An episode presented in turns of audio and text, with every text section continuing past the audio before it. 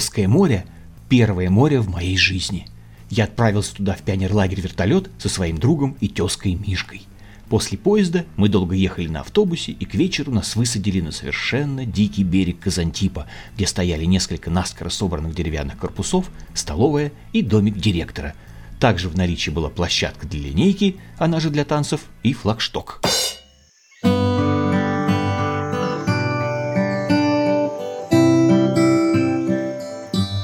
Южная ночь меня поразила – я в шоке нюхал воздух, наполненный сотней незнакомых ароматов, с восторгом наблюдал ночной полет палочников, а увидя богомола, сидевшего в засаде под потолком мужского сортира, я просто заплакал от счастья.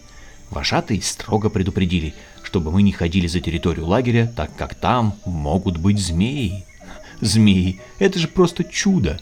Конечно, мы тут же решили, что завтра обязательно пойдем их ловить, под грузом впечатлений я улегся на пружинную скрипучую кровать и провалился в блаженный, полный предвкушения сон.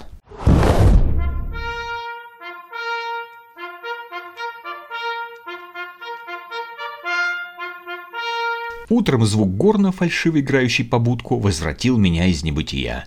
Я открыл глаза, разглядывая потолок, через секунду сообразил, где я нахожусь, и с восторгом выбежал на улицу – там на утреннюю линейку уже собирался народ из разных отрядов.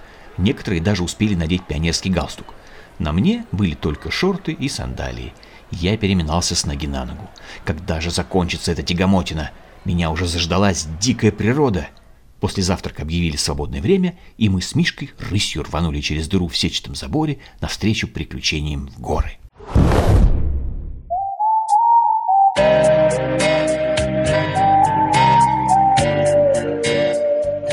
Горы, поросшие кизильником, я тоже видел впервые.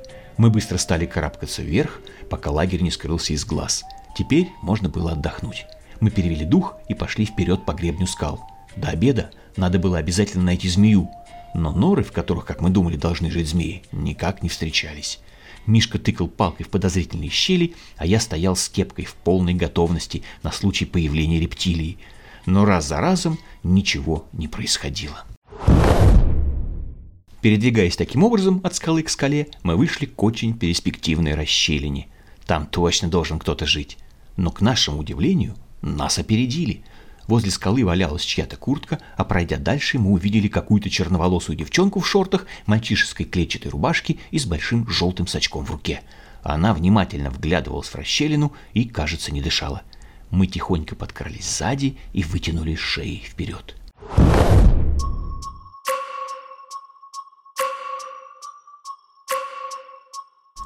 Без приманки ее не выманить, не оборачиваясь, сказала девчонка. У вас ничего не осталось завтрака. А ты тоже из лагеря? Оторопели мы. Не, у нас ничего нет. Жалко. Я Эльза, если что. Тряхнула она кудрявой головой. Мишка что-то стал ей быстро говорить, а я стоял оглушенный, не в силах вымолвить ни слова, и рассматривал Эльзу. Она стояла, чуть пригнувшись, с отведенным назад сачком. Черные глаза как-то хищно смотрели вглубь скалы, мышцы на ее ногах были напряжены, а дыхания не было слышно вовсе. Мишка тараторил, не переставая, а я понял, кого она мне напоминает. Пантеру. Так, я срочно должен помочь ей в охоте. Дело чести.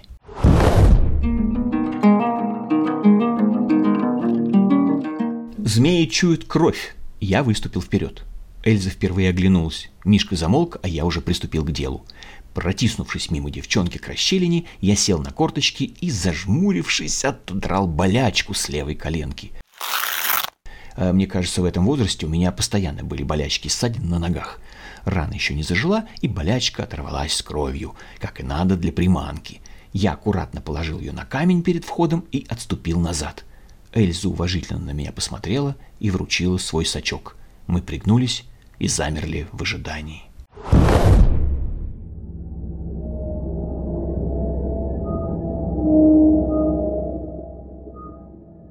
Прошло, наверное, минут пять. Ничего не происходило. «Пошли внутрь», — не то спросила, не то скомандовала Эльза. И мы гуськом двинулись вперед. Отодвинув палками колючки, мы увидели, что расщелина не так уж и мала. В нее можно было пройти, почти не пригибаясь. Мы нырнули в прохладный полумрак и стали медленно спускаться по извилистому туннелю. Со стен срывались и улетали какие-то насекомые, где-то капала вода, мы шли все вниз и вниз. По моим расчетам, мы уже должны были спуститься к морю. Туннель стал расширяться, Мишка приободрился и, перейдя на бег, скрылся за очередным поворотом. Мы поспешили за ним.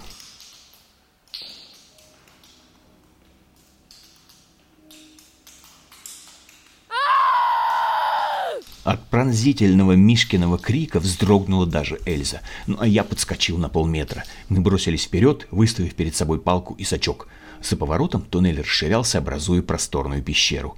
Из дыр на ее потолке били потоки яркого полуденного солнца и освещали стоявшего посредине пещеры Мишку. Он уже не кричал, а только сипел и показывал пальцем куда-то в дальний темный угол. Мы подошли и стали плечом к плечу. Эта картинка до сих пор стоит у меня перед глазами. На каком-то подобии каменного пьедестала в углу пещеры лежит человек, а с потолка, отливая зеленой чешуей, свисают гигантские змеи, оплетают и пьедестал, и самого этого человека. Мы стояли в абсолютной тишине.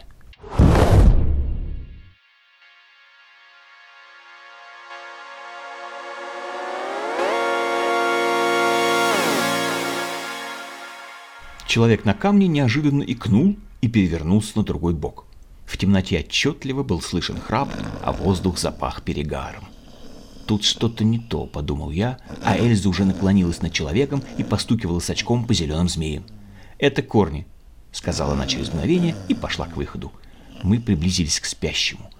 То, что мы приняли за змей, действительно оказалось корнями кустарника, проросшего через всю скалу до самой земли. На свету пещеры корни позеленели и причудливо закрутились вокруг камня, на котором дрых, как мы потом поняли, местный алкоголик.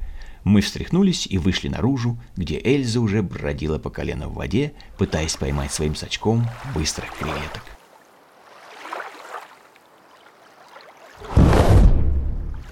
Вечером на площадке перед корпусами вожатые включили магнитофон и устроили танцы. Песни у людей разные, а моя одна на века. Перекрикивая музыку, орали цикады, медленно качались в ритме пары. И я нашел Эльзу. Южная ночь с тысячами звезд кружилась в ее черных глазах – она не сказала ни слова, я тоже молчал, стараясь впитать в себя и эту пронзительную ночь, и этот пряный запах ее волос, и эту мелодию. Вдвоем,